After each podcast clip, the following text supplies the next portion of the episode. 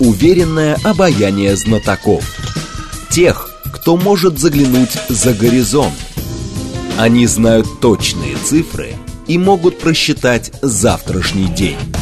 Умные парни вновь и вновь выходят в прямой эфир, чтобы многое нам объяснить. Программа предназначена для лиц старше 16 лет. 15.06, столица, радиостанция «Говорит Москва». У микрофона Евгения Волгина. Всем а, добрый день. Наш умный парень сегодня Роман Лункин, замдиректор Института Европы РАН, социолог и религиовед. Здрасте, Роман Николаевич. Приветствую вас. Наши координаты 7373948, телефон, смски плюс семь девять два пять восемь восемь восемь восемь девять четыре восемь. Телеграмм для ваших сообщений «Говорит Москобот». Смотреть можно в YouTube-канале «Говорит Москва». Стрим там начался. Очень мы вас ждали, потому что хотела с вами поговорить на тему того, что же такое происходит сейчас с Киево-Печерской лаврой. Честно говоря, а, у меня это вот... Я давно думала, что рано или поздно а, до лавры тоже доберутся, потому что там процессы эти давно-давно начались, но ведь религия – это же то, тоже довольно серьезный фундамент, э, на котором могут образовываться какие-то конфликты и какой-то реванш быть. Вот в данном случае, мне кажется, наблюдается какой-то символический реванш. А, ну, во-первых, спасибо за, за умного парня. Я, я, я постараюсь сказать что-нибудь такое умное. Хорошо. А, хотя ситуация, конечно, неоднозначна, и я бы сказал, что в истории уникальная. Безусловно, ага. то, что сейчас происходит, это готовилось довольно давно, а, и украинский национализм вызревал давно, а религия в нем играет такую существенную роль, и, и фактически всегда как бы, разные политические силы используют церковь в своих интересах. Ну кроме того, а, это тоже, можно сказать, уникальная такая историческая деталь для современного демократического государства. Ну, вообще для современного государства это то, что а, практически все президенты Украины, они так или иначе использовали церковный фактор – для поддержания своих амбиций, для того, чтобы как-то выиграть выборы. Uh-huh. Тот же самый Порошенко. Вот это не с Порошенко, конечно, началось, поскольку еще Кучма мечтал о единой православной церкви. Ющенко вообще хотел, приглашал патриарха Варфоломея в Киев, выпрашивал у него на Майдане эту единую церковь, но тогда он, он ее не получил. Uh-huh. А Порошенко получил, но выборы проиграл. То есть таким образом все-таки народ его не поддержал. Ну а сейчас э, украинская власть, по сути, наступает на прежние грабли – но в намного более э, как бы худшей социально-политической ситуации. То есть э, происходит э, обострение противостояния власти и общества, радикальных группировок и церкви, потому что ясно, что радикальные группировки окружают лавру. Это угу. ведь радикалы-язычники, которые поют там песни вокруг монахов. И пляшут, и, да, кстати. И получается, те же самые радикалы, они окружают и Зеленского. То есть это говорят даже критики УПЦ о том, что Зеленскому посоветовали вот такую политику проводить именно более радикальные националистические силы. Угу. То есть они победили в офисе Зеленского. Националисты. Националисты. Даже да. радикалы. Скорее. Потому что изначально, когда Зеленский пришел, все-таки за него голосовали и для того, чтобы вообще забыть этот церковный вопрос, ну как-то утихомирить людей. Угу. И, соответственно, Зеленский, те законы, которые принимались при Порошенко, он их немного подзабыл. Там же это при Порошенко были приняты законы о том, что УПЦ должна поменять свое название на РПЦ э, в Украине. Да, как Если так она не поменяла хотели. бы название, ее надо было бы ликвидировать. Ага. Зеленский как бы на время забыл эти законы. Так. Сейчас все это возрождается вновь. Но просто, скажем так, цели здесь какие? Окончательно отделить и вот, э, получается, э, все путаю, э, ПЦУ и вот как раз УПЦ, то есть ту церковь, которую РПЦ считает раскольничей, да, это... Церковь Порошенко-Зеленского и да. украинское православие. Вот, и возникает вопрос, а сейчас, получается, они достигают своего, достигают желаемого. Вопрос лавры – это все-таки вопрос веры или вопрос имущественный в большей степени? А, это вопрос, э, прежде всего, политический. Политический. Потому что как-то очень так э, кучно и э, четко ложатся политические карты. Как раз сегодня да? и, и нарастает противостояние вокруг Лавры. И, кроме того, глава вот этой церкви ПЦУ, церкви Порошенко-Зеленского, Епифаний, он вручает орден бывшему госсекретарю США Майклу Помпео в Киеве.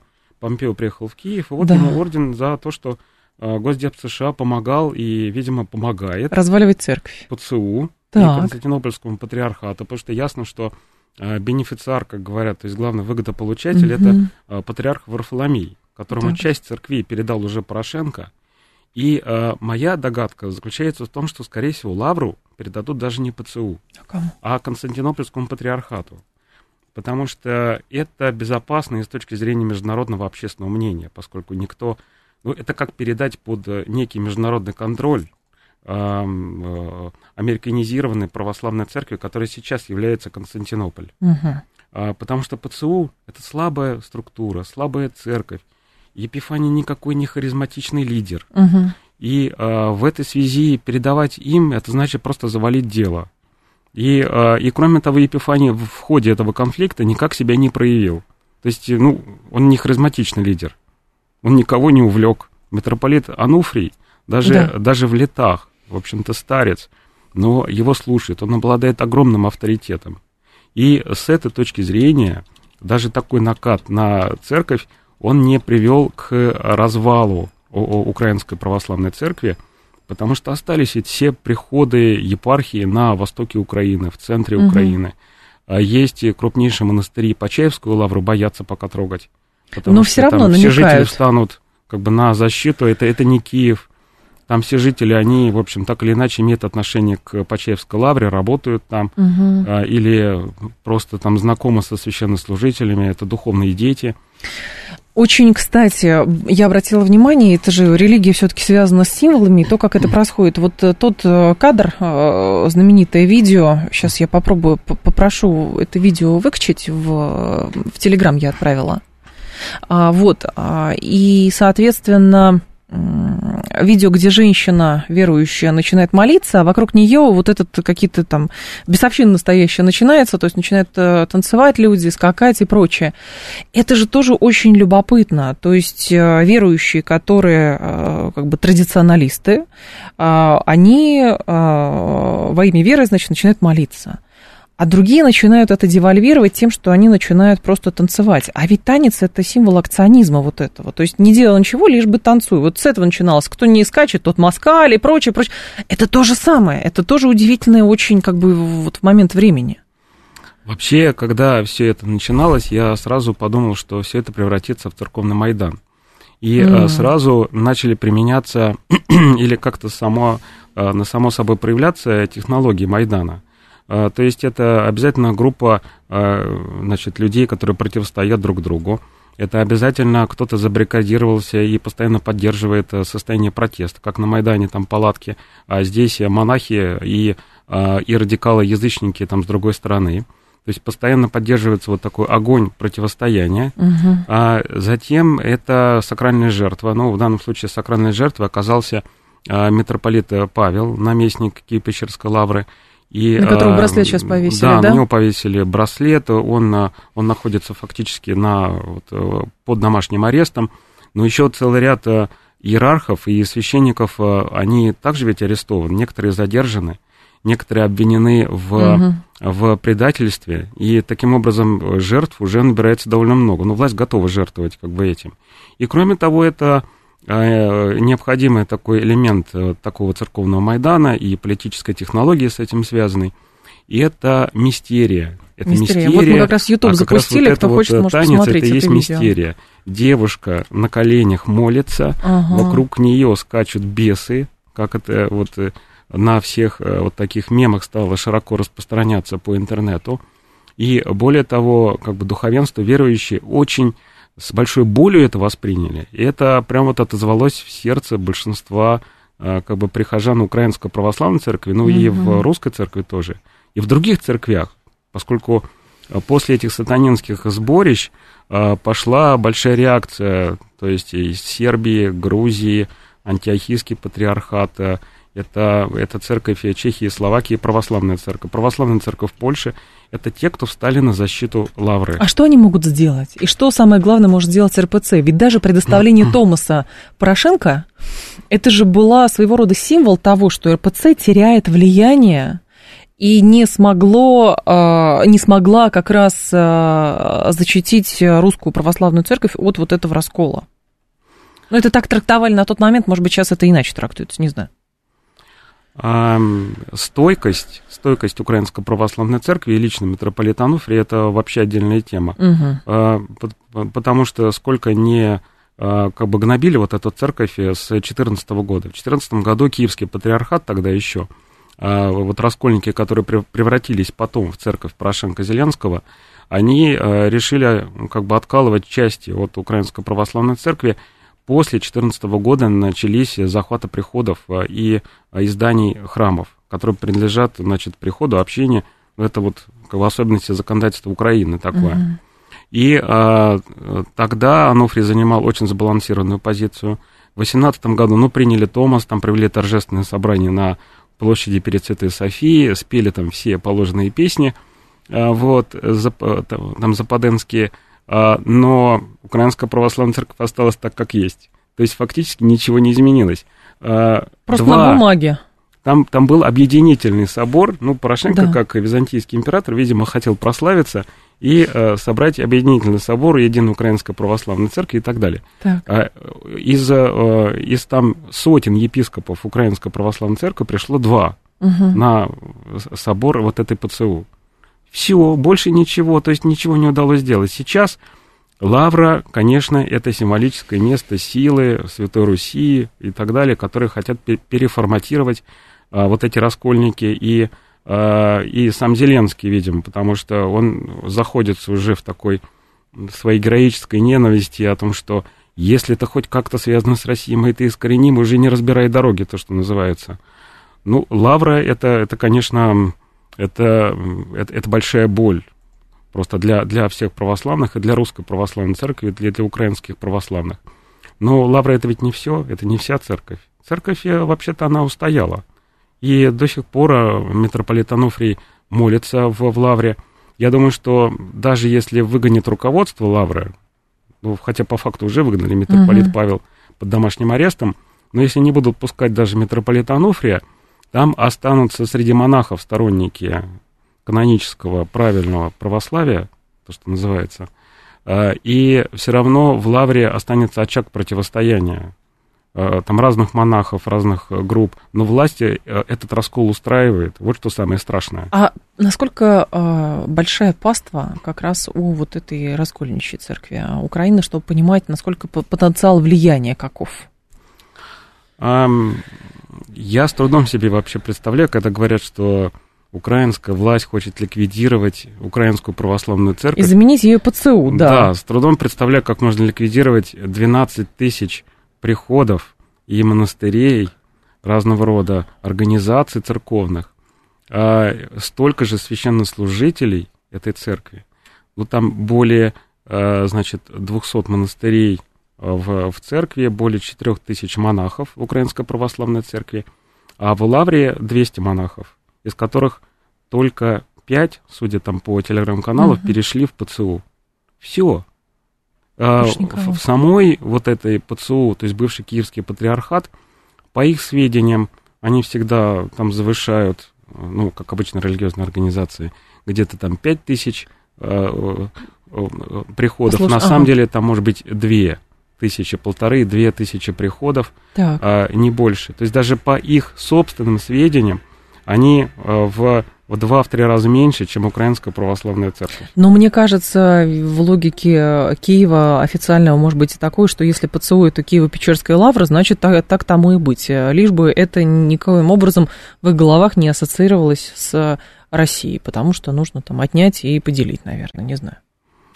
А, ну, все совершенно правильно, поэтому радикалы, они нанимают а, там даже дети стоят с плакатами, что геть московского попа, хотя какой mm Ануфрий, это московский поп, но это просто смешно совершенно. Ну, там обвиняли, что это агент Кремля, там, это значит, просто, ФСБ это, окопалось. Это просто смешно. Тут, э, тут это чистая такая политика, тут возмущает э, все-таки, что православные, Константинополь, вот от Епифаний, они используют для давления на Лавру, на других православных каких-то язычников, э, сатанистов, Э, там представители каких-то радикальных группировок, фашистов, нацистов, то есть все там собираются вокруг, и фактически это инструмент, э, который использует другая православная церковь и офис президента.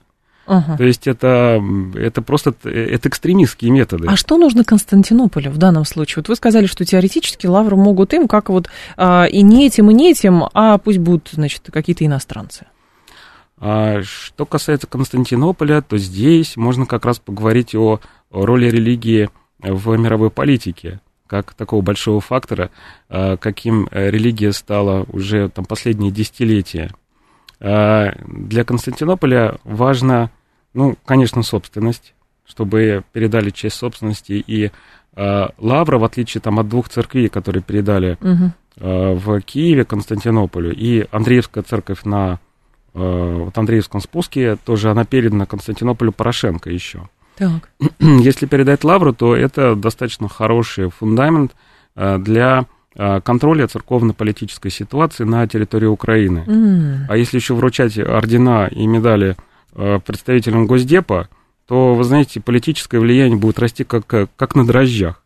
И это всех будет устраивать совершенно, вот абсолютно.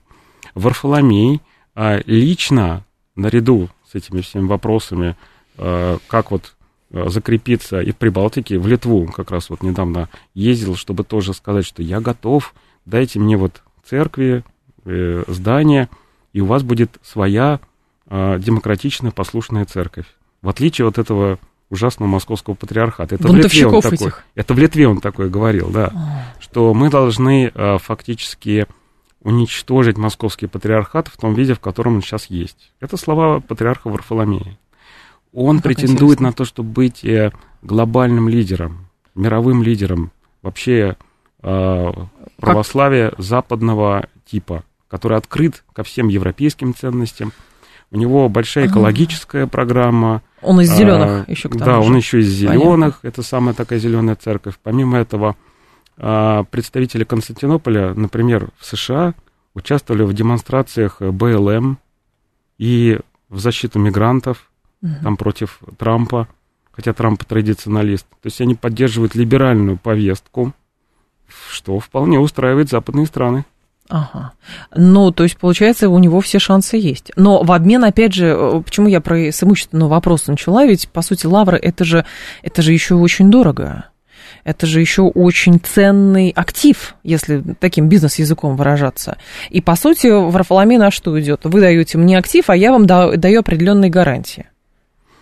А, это очень хороший актив, а, ну, это заповедник, это, это культурный памятник, а, и который, конечно, будет поддерживаться со стороны государства украинского, угу. ну, как и в России памятники содержатся и реставрируются под контролем государства. Но вы правы в том, что это, это святыня, как вот, не знаю, Дивеевский монастырь, Троица Сергиева Лавра – где постоянно поток народу. Угу. Это, собственно, еще и финансы хорошие. И финансы хорошие, к тому же. Ну, хорошо, вы сказали, что был э, как раз э, праведный гнев э, со стороны чешской церкви, сербской церкви, да, и кто-то еще выступал. А могут ли каким-то образом повлиять представители, ну, если в представитель западного православия, то здесь представители чего, восточного православия, могут каким-то образом влиять на этот процесс или все просто наблюдают? А большинство, конечно, из политиков, общественных деятелей пока просто наблюдают, к большому сожалению. А, но позиция и патриарха Кирилла, который угу. обратился а, в защиту украинского православия в Организацию Объединенных Наций, в ОБСЕ, Совет Европы, разные международные организации. Так. Кроме того, есть позиции вот разных православных церквей, дружественных, опять же, московскому патриархату. А, их позиция, она позволяет все-таки а, а, защитить интересы Украинской Православной Церкви в международных организациях, которые все-таки не могут противоречить э, уж, уж слишком тем нормам, которые прописаны и в Европейской конвенции угу. об основных правах и свободах, и международных э, документах. Но вот комитет ООН, он все-таки сделал вывод о том, что дискриминация есть, на что советник Зеленского Подоляка – а, а, ответил, что а, не может быть на Украине никаких гонений. Все зло происходит э, от России, а комитет ООН врет. Угу. То есть он напрямую вот так вот обвинил ООН в, э, значит, во лжи. Да. Соответственно, другие западные политики, значит, они, они молчат пока, потому что нечего сказать. Оправдать это, это, это нельзя. И кроме того, вот э, очень важна в данном случае позиция папы Франциска – Который а, посредником предложил он, и, он посредником периодически вот себя, себя предлагает, просто не знает, э, значит, в какой стороне значит, э, вот больше испытывает, а испытывает может, симпатию да. в данный момент. Что он может? Но Святой Престол, он всегда балансирует. Это исторически для вот, Ватикана э, было важно занимать uh то, что они называют, это у них есть концепция позитивного нейтралитета. То есть нейтралитет, он позитивный, то есть церковь помогает всем страждущим, но при этом четко какую-то сторону не занимает. Поэтому э, там папа Франциско мог брать в руки украинский флаг и что-то говорить про Бучу, но при этом э, он русскую женщину, например, э, сказал, что русская женщина будет участвовать вместе с украинкой на крестном ходу в Риме. Так. И не поддался на обвинение со стороны украинского посла в Ватикане Андрея Юрыша о том, что э, русские должны сначала покаяться, а потом уже принимать участие в каких-то религиозных церемониях. Это папе угу. очень не понравилось.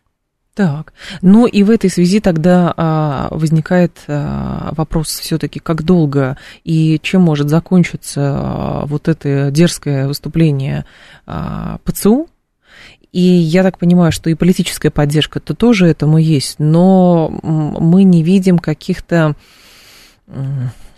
громадных выступлений от людей, которые а, готовы были бы а, идти в защиту. Ну, разве что вот монахи. А, но такого массового, насколько я понимаю, как раз монашеского какого-то шествия, выступления его тоже нету. И это довольно интересно, почему. Пока что происходит э, такой вот раскол а, э, подогревается э, общественное настроение, и я думаю, что церковный Майдан все равно произойдет. А, церковь сама не призывает к тому, чтобы кто-то выходил на улицу и защищал лавру а, с, с оружием в руках.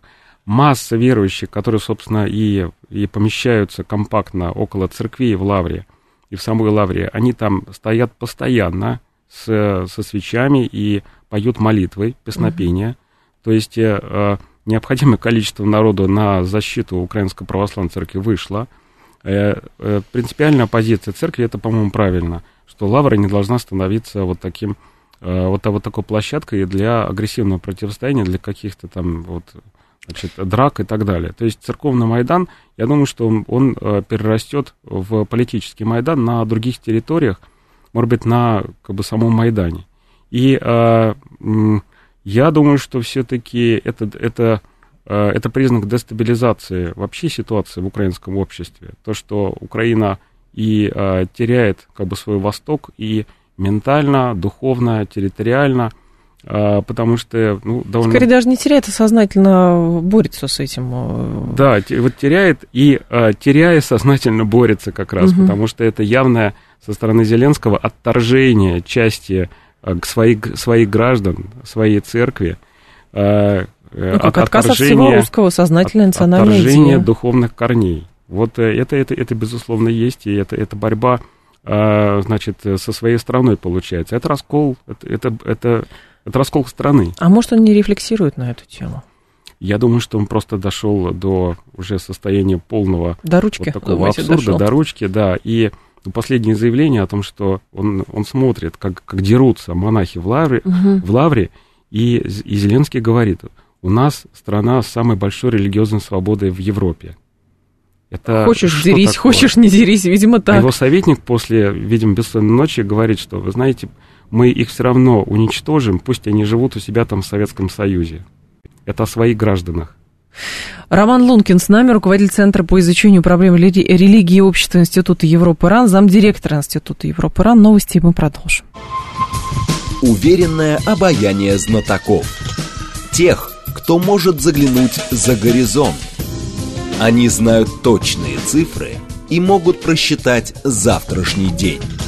Умные парни – 15.36, столица, программа «Умные парни». Роман Лункин с нами, религиовед, социолог и замдиректора Института Европы РАН. А наши слушатели говорят, а, как вы считаете, почему кроме православных из России, Папы Римского, никто а, из других стран не высказался? Нет, мы только что сказали, Верунчик, что и греки высказались, и сербы высказались, и чехи высказались, грузины, не знаю, правда, тоже высказались. Да, грузинская церковь тоже высказалась. Э, высказалась. Я бы еще добавил, это, это православная церковь Америки – угу. которые как раз э, вот вместе с московским патриархатом, это автономная церковь, но она как бы в содружестве с нами, И они выступили с таким обращением о том, что в целом они, конечно, конфликт вот осуждают и не приветствуют, но гонения они признают. То есть гонения есть.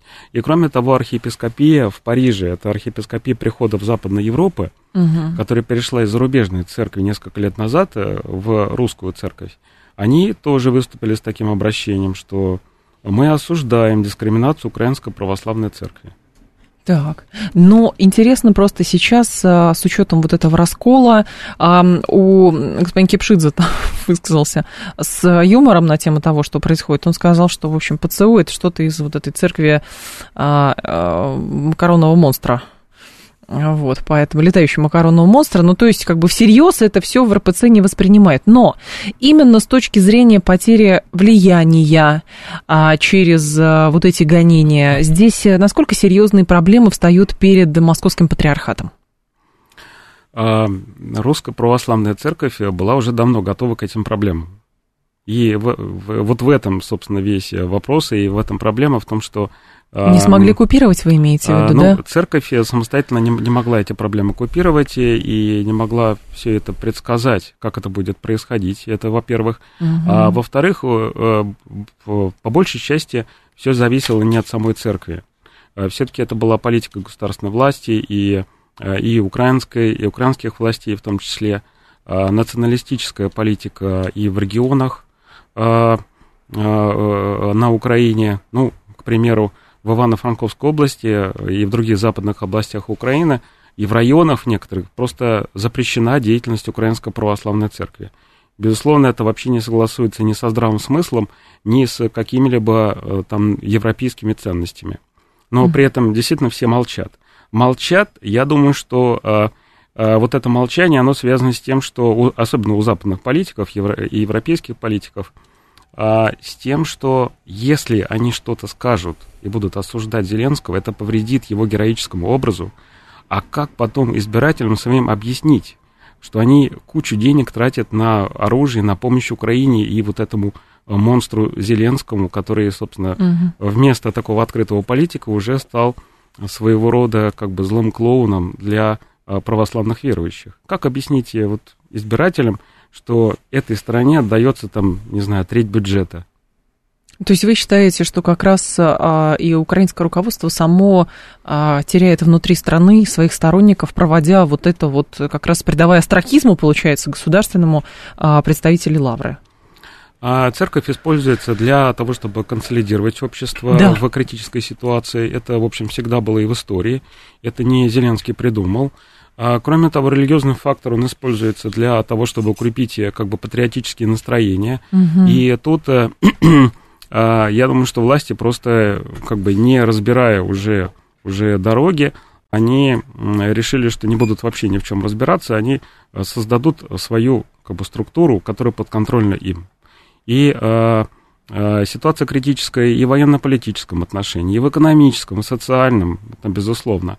И, кроме того, а власти сознательно стараются, может быть, сами себе объяснить, почему они а, отторгают восток Украины, почему он им вообще не нужен с идейной, там, духовной точки зрения. Но это то, что сейчас происходит, такое в истории уже было, то есть какие-то исторические параллели у вас есть, или это принципиально новый сюжет? А, то, что новое в этом сюжете, это как бы форма, в которой это происходит. На самом деле, исторически это, безусловно, сравнивают э, с тем, как, а, как Запад пытался переформатировать, что ли, идентичность и сознание людей а, на свой лад и противопоставить людей, их, их сознание, их патриотизм России угу. и, и, и русской культуре. Раньше, там, в 17 веке для этого использовались э, греко-католики, униатство, то есть э, когда вроде бы все с виду православное, но подчиняется Папе Римскому. Угу. Сейчас для этого, в общем, нет нужны, э, нужды использовать э, униатов, э, тем более, что сам Ватикан отказался от униатства как такого способа, что ли, продвижения своих интересов. И, кроме того, у униатов все-таки это уж слишком для православных такая враждебная сила. То есть они явно ее не воспримут. Раньше-то в 17 веке можно было, не знаю, силой там в в, рамках крепостного права, силы помещиков, что-то такое, значит, вдолбить в население. А сейчас, а сейчас это делать довольно сложно, потому что иначе это вообще сметет вообще всю, всю власть. Хотя власть, я думаю, что в, в итоге этого церковного Майдана все-таки будет сметена. У Зеленского в следующем году как бы перевыборы, или э, то, что власть попытается сделать с этими выборами, либо отменить их в военной ситуации. Но э, все это очень плохо кончится. Угу. Интересно, каков потенциал теперь у Русской Православной Церкви с учетом того, что церковь сама по себе должна, естественно, приумножать, приумножать свое паство. Насколько я понимаю, довольно значимый сюжет был, это в конце марта визит патриарха католикоса Эфиопии, а, который приехал для восстановления исторической дружбы между Россией и Абиссинией. Вот, а, значит, РПЦ учредил еще африканский экзархат и так далее и тому подобное. Возникает вопрос, потенциал с учетом наших политических сейчас амбиций а, работы с другими регионами мира, вот какой здесь потенциал у РПЦ, какой вы видите? А, у русского православия э, есть своя глобальная миссия, ага. А, и эта миссия стала развиваться где-то последние э, десятилетия, особенно с приходом э, патриарха Кирилла. Он, он такую задачу поставил еще даже до вот этого раскола с Константинополем. А в первые годы после того, как вот Кирилл стал патриархом, он совершил целое турне по Латинской Америке, где угу. как бы проинспектировал все приходы, там наши епархии, там же большая русская диаспора – особенно там в, в Южной Америке. Вот, соответственно, там, в общем, есть основания для такого взрывного просто развития православия, и там действительно очень, очень живые приходы, общины, там, в общем, православие хорошо развивается, мы просто об этом мало знаем. Так. Это, это, это как бы отдельная тема. А, вот, просто я, э, вот мне удалось в Аргентине и в Бразилии побывать в прошлом году, и поэтому я там с православными встречался. Я просто видел, насколько это здорово все как бы развивается, миссия. Соответственно, а, после того, как произошел раскол с э, Варфоломеем, то э, мир раскололся пополам, как там в известном фильме угу. вот, поется. А, и э, сейчас а, вот этот раскол, он превратился, он еще более обострился, превратился в церковно-политический и в конечном счете в геополитический, потому что его, этот раскол, стали углублять и а, политические организации, которые связаны с США, сами американские политики и, а, и, и светские политики на Западе. ну, ярче всего это проявилось, конечно, в Прибалтике, где в Эстонии нашего митрополита там вызывали в МВД и требовали покаяться, осудить патриарха Кирилла. То есть прямо вот повеяло таким советским временем. Э, большевистским в, скорее даже. Да, большевистским. В Литве парламент принял просто закон о том, что церковь с этого момента является полностью независимой и не принадлежит московскому патриархату. Но принадлежит парламенту то светский, Это светский парламент, да, светский принял парламент такой закон. Теперь, да. Так. Вот, э, то есть решил какие-то чисто церковные вопросы самостоятельно. Угу. Где это вообще видно, чтобы светские политики таким образом вмешивались в, в религиозную жизнь. Значит, для них значимость церкви в общественном а, как раз сознании очень а, велика. То есть там понимают роль церкви и какую миссию она может нести. А, безусловно, понимают э, ту роль, которую а, церковь, религия может сыграть э, для политического противостояния. Так. Я даже не думаю, что они понимают, какую роль вообще церковь играет среди граждан, потому что угу. граждане там Э, ну, достаточно много православных, и русские тоже есть православные, и не русские православные. Э, все по-разному там ходят в церковь. Это не значит, э, просто церковь это, это не партия, когда все ходят в приход, и при этом все слушают четко, что говорит патриарх Кирилл. Такого как бы не происходит. У нас не централизованная структура, как католическая церковь. Но при этом политики понимают, что для них это фактор очень важный, идеологический. Это значит, таким образом они оправдывают все свои самые бесстыдные действия. Они говорят о том, что мы на переднем крае борьбы с Россией, с русским влиянием. Угу. Ну, это Прибалтики, по крайней ну, мере, да. это, это, это совершенно очевидно.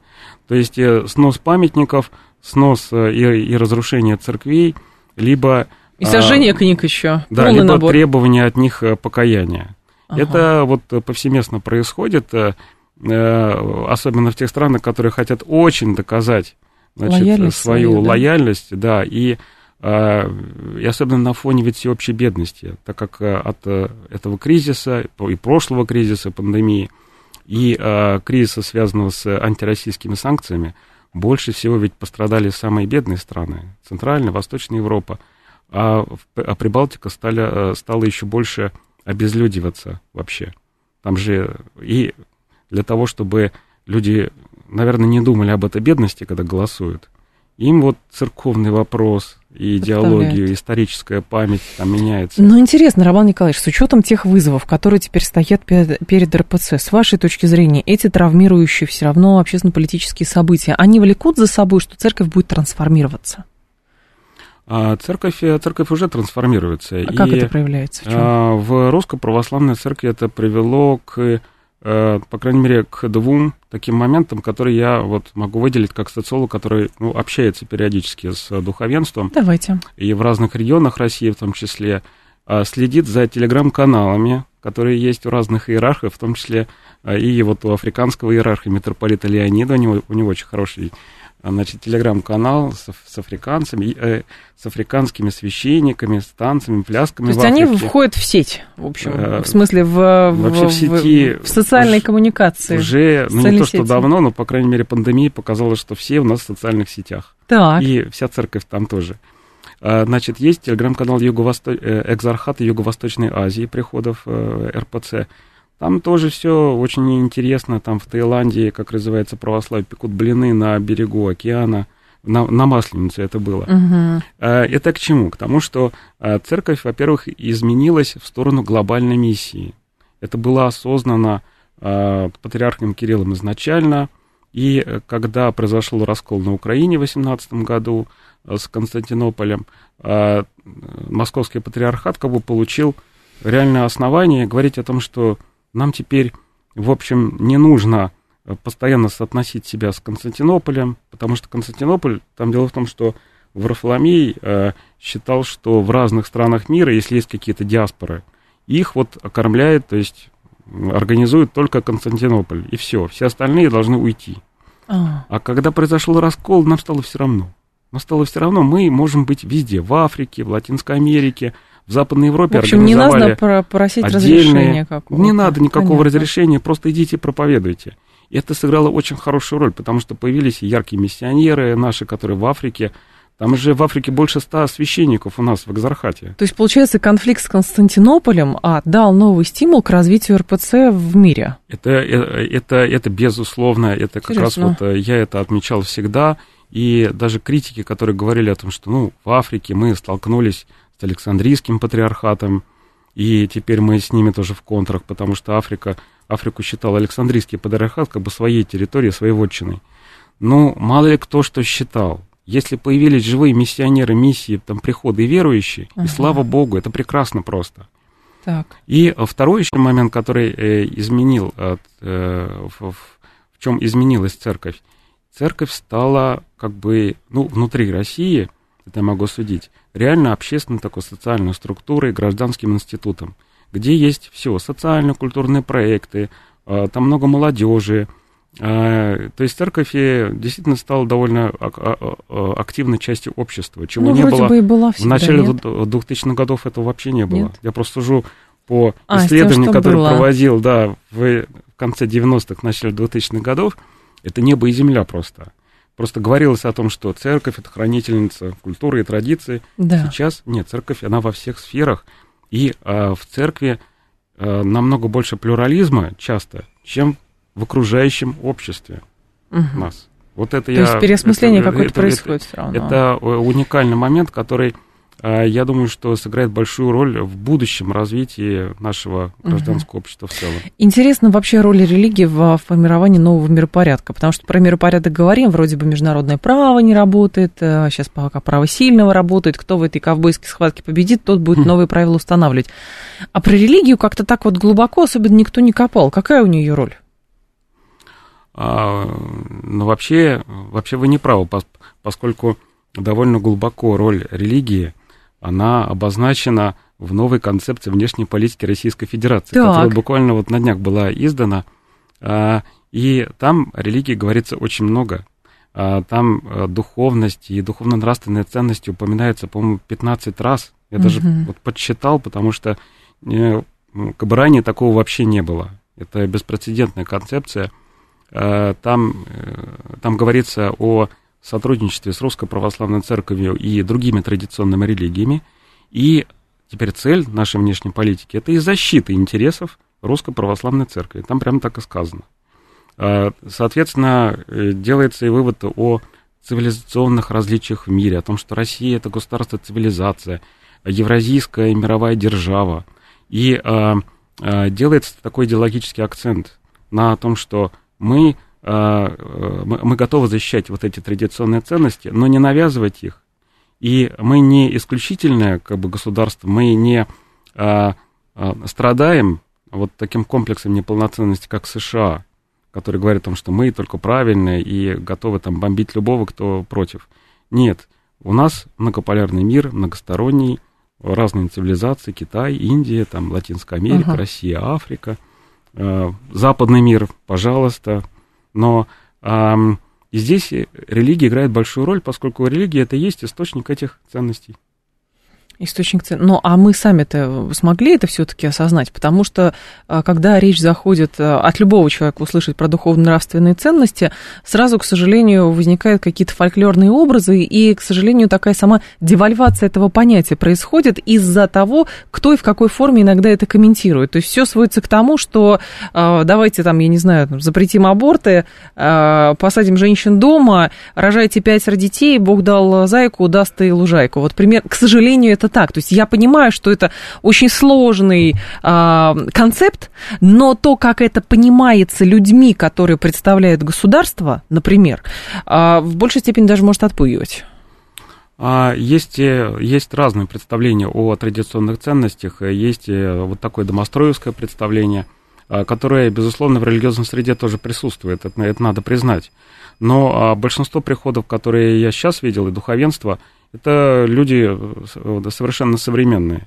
Для них, безусловно, там неприемлемо аборты, к примеру, потому что аборт это в, в христианском э, контексте, это, это конечно, это, это такое убийство. Угу. То есть аборты, аборты неприемлем. Патриарх Кирилл об этом всегда как бы говорил. В Думе он много раз призывал э, сделать какие-то ограничения, э, для, вывести аборты из системы страхования, но пока это не получается, потому что общество, в общем, ну, там врачи во многом оно, против, потому что, да... Да, общество у нас секулярное, и угу. в этом отношении надо признать, что наше общество в, в плане признания религиозных именно ценностей, угу. оно очень похоже на западноевропейское общество, на какую-нибудь Германию, так. где тоже процентов 15 э, значит, верующих это активные прихожане, которые там куда-то ходят, угу. все остальные могут признавать, не признавать, но в целом, в общем, а, скорее, значит, следует телевизору. То есть это, это, это, это, это, это общее явление. Ну как, считайте здесь, себя религиозным, да, а здесь а что как делаете? бы не надо идеализировать. То здесь, понимаете, я тоже выступлю в качестве миссионера, потому что если вы, если вы хотите узнать, что такое традиционные ценности, ну, uh идите, идите в церковь. uh Идите в какой-нибудь, в какой-нибудь приход. Я в Москве для этого этом... вообще абсолютно раздолье, очень много священников и интеллектуальных, умных. Нет, я не случайно об этом парни. спросила. Да, я не случайно об этом спросила, потому что это же очень интересный аспект. То есть мы, а, как бы, а, называя раскольниками, например, представителей ПЦУ и заявляя, что они вообще непонятно что творят, и видя собственной миссии, что мы должны, значит, э, свою там веру, э, русская православная должна дальше православную меру, э, веру в жизнь притворять и в мир нести, возникает вопрос, а какими смыслами это наделено? Вот в чем дело. Поэтому не случайно я спросил про духовно-нравственные ценности, чтобы это было сформулировано нами самими внутри страны, и чтобы, соответственно, это все нести в массы и привлекать как раз союзников, в том числе из-за границы, в том числе из Латинской Америки, как вы сказали, там, из Африки и из каких бы то ни было других государств. А если кратко определять эти традиционные ценности, я бы сказал так, это, это прежде всего Бог, а, и семья, и человек. Угу. Вот и все, никаких э, других э, ценностей нет. А, все эти ценности, э, они отражены в Библии, в Евангелии, и, э, э, и они объединяют именно, ну, традиционная семья, естественно, и это объединяет многих э, идентистов или традиционалистов в разных странах мира, которые противостоят вот этим новым либеральным ценностям. Это, это, это ценности, которые, отличительная черта которых, это желание и даже требование переделать любую идентичность, любое сознание, которое не согласно с этими ценностями. Понятно. А все-таки в традиции это отказ, это следование, строгое, это строгое следование там, заповедям, но при этом все-таки это, это не насилие, это не желание переделывать там, идентичность другого. Не насильничать. Там, там индийца, китайца и так далее, да. Это, много, это реальная многосторонность. Роман Лункин был с нами, замдиректора Института Европы РАН, социолог и религиовед. Спасибо большое, Роман Николаевич, ждем вас снова. Спасибо большое, приглашайте. Далее у нас рубрика «Провиант», потом новости, потом Юрий Буткин. До завтра с вами прощаюсь, всем хорошего вечера.